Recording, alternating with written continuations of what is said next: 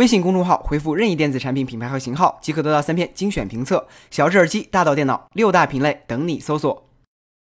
在无人机市场，大疆是毫无争议的全球领导者。一个月前，大疆发布了便携式无人机 Mavic Pro，而就在今天凌晨，大疆又召开了一次发布会，公开了两款升级产品 Inspire 2和精灵4 Pro。其中，面向专业航拍用户的 Inspire 2迎来了两年间的首次大更新。虽然相比第一代更大更重，但性能有了非常大的提升，最快速度达到了一百零八千米每小时，续航时间则由第一代的十五分钟延长到了二十七分钟。此外，Inspire 2还加入了双目避障摄像头、红外感知系统、第二代智能跟随系统以及一英寸大底的两。两千万像素禅四 X 四 S 镜头，再加上采用了最新研发的冗余设计，可以说大疆几乎把已有的黑科技全部加到了 Inspire 2上。而另一款面向大众消费领域的精灵四 Pro 则是更加实用，它的主要提升在于实现了三百六十度全方位自动避障，而且搭载的相机同样使用了一英寸的大底。当然，两款新品的价格也达到了一个新的高度，Inspire 2全套售价高达四万零九百九十九元，而精灵四 Pro 的价格则为九千九百九十九元起。总之就是有钱你就能变得更强大。接下来看看喜闻乐见的苹果消息，任天堂今天宣布，iOS 版超级马里奥 Run 将于十二月十五日正式推出，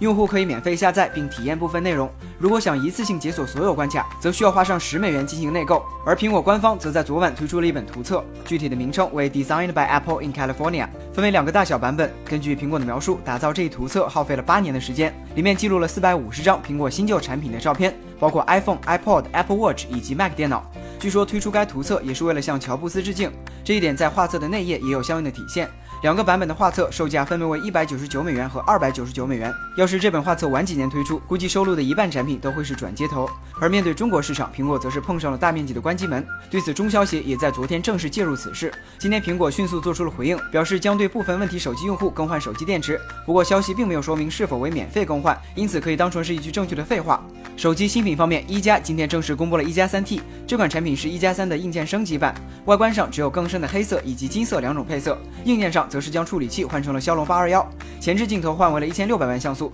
同时电池容量增加到了三千四百毫安时。这款产品将于本月二十九号在国内发布，海外的售价为四百三十九美元，因此国内的价格预计会在三千元左右。但愿不是活在 PPT 里。最后来看看国内的其他消息，小米今天公布了两款新的电视盒子，三 S 和三 C，它们的售价分别为二百九十九元和一百九十九元，其中支持 Patchwork 拼图墙是一个新的卖点，其他升级的理由应该是库存太多，消化不完。与此同时，小米已经开始了 MIUI 九的更新计划。根据小米产品总监马鲁鲁的描述，MIUI 九会在手机的性能、功耗、发热、卡顿等问题上得到进一步提升。所以这句话应该怎么理解才是对的呢？